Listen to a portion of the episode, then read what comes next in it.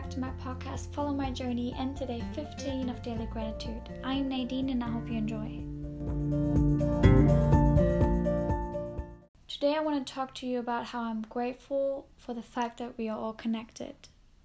We are all the same. We have the same feelings and the same emotions, and even though we might, yeah, have our own problems and deal with our own ups and downs that we are going through, we are still all in this together because we are all living as human beings, as living souls on this planet right now together.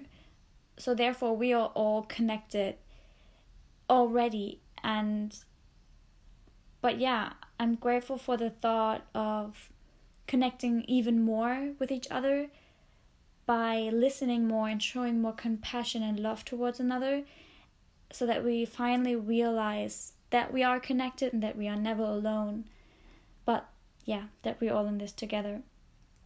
And yeah, I kind of got this thought from a video that I watched a few weeks or even months ago, and I will put it in the show notes because it's a really, really nice, powerful, short video, and where she kind of talks about how we are all connected given the circumstances that yeah the whole world is facing at the moment and how we could really see from what is going on in the world right now how we are all affected by this situation and this leads me to another point that I wanted to put out there today is that yesterday I did a really great interview with a friend of mine. It's a German interview um, and I said something in that interview that I did with her.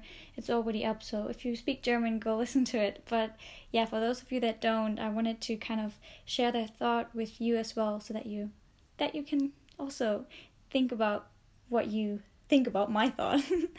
and yeah, so the podcast of my friend is like it's a German title, but if you would translate it in English, it would be something like happiness infection.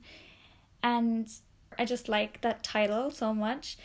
And putting it back to what I just said that we are all connected, I realized that yes, what we just saw going on in the world, we can transfer it. We can change that and change that in the way that now that we saw how how much the whole world can be affected by something and how much things can spread um i just yeah i just had that thought of her podcast being called Happiness Infection that yes, um we all should just infect this world more with happiness and see how we're all connected that we can spread happiness and yes I, I hope you get my thought in my in my head and in my mind. It's a really nice beautiful picture and um I just wanted to share that with you how grateful I am that we are all connected. I mean, also in a way, in so many different levels, we are connected. We are connected in a way that I can talk right now here in my room in Australia,